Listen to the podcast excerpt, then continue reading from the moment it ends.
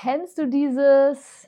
Ach, das kann ich ja auch morgen machen, darum kann sich mein Zukunfts-Ich kümmern. So dieses, ich habe jetzt keine Lust. Dieses Konzept, das steht uns natürlich total im Weg, wenn wir bestimmte Ziele haben, die wir erreichen wollen. Und wir schieben einfach immer weiter auf, schieben auf, schieben auf. Ich habe jetzt keine Lust, ich kann das jetzt nicht. Und das Ding ist, das ist so ein, wir sehen unser Zukunfts-Ich als ein anderes Ich, als unser jetziges Ich. Das heißt, wenn wir das tun, dann schieben wir so die Verantwortung zu unserem Zukunfts zukünftigen Ich, in die Zukunft. Und das fühlt sich dann an, als würden wir quasi jetzt gerade halt nichts mehr damit zu tun haben, weil darum kümmert sich ja jemand anders. Und zwar mein Ich morgen oder nächste Woche oder in zehn Jahren oder wenn es in Rente gegangen ist, was auch immer. Und das Ding ist, du bist dein Zukunfts-Ich. Ja, also dein Zukunfts-Ich, das ist nicht irgendwie eine andere Person, das bist du. Du dealst dann mit den Problemen, mit dem Misthaufen vielleicht auch, der sich angesammelt hat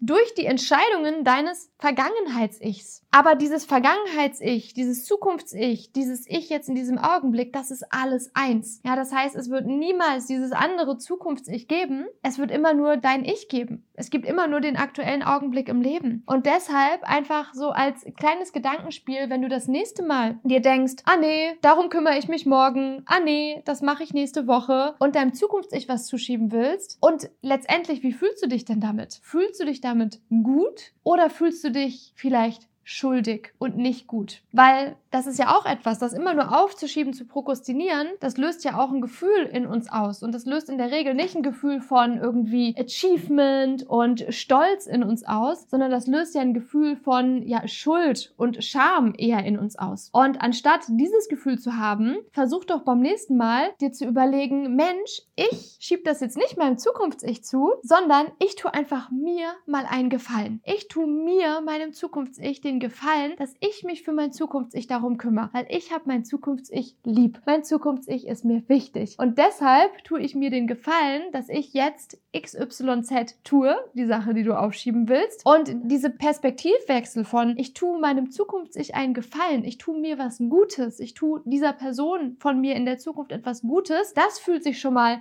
viel besser an, viel schöneres Gefühl, weil wir mögen es, Menschen einen Gefallen zu tun, diese Perspektive einzunehmen von, ha, ich tue jetzt hier jemandem was Gutes und dann mach diese Sache und finde deine Freude darin, deinen Spaß darin, in diesem, hey, ich tue mir einen Gefallen und das ist was Schönes und darum kümmere ich mich jetzt und das gibt dir ein Gefühl von, du hast die Macht, du hast die Kraft, du kannst die Dinge in die Hand nehmen und ein Gefühl von Stolz und ein Gefühl von Selbstwirksamkeit. Das war das Wort, nach dem ich gesucht habe. Das gibt dir ein Gefühl von Selbstwirksamkeit und Stolz, dass du das tust, ja, während du es dann tust und nachdem du es getan hast, erst recht, ja, diese Erleichterung, diese Zufriedenheit, die sich dann reinsetzt in dich als Gefühl, dieser Stolz, den du dann fühlst, dass du es nicht aufgeschoben hast, sondern dass du es gemacht hast. Mega geiles Gefühl und dein Zukunfts-Ich wird's dir danken. Probier das Ganze doch direkt heute einmal aus mit einer Sache, die du normalerweise in die Zukunft schieben würdest und schreib mir dann super, super gerne auf Instagram laura.tim.coaching, wie es für dich gewesen ist, wie es geklappt hat, was das mit dir gemacht hat. Ich bin so gespannt von dir zu lesen und wünsche dir jetzt ganz viel Freude bei deiner Selbstwirksamkeit. Bis dann!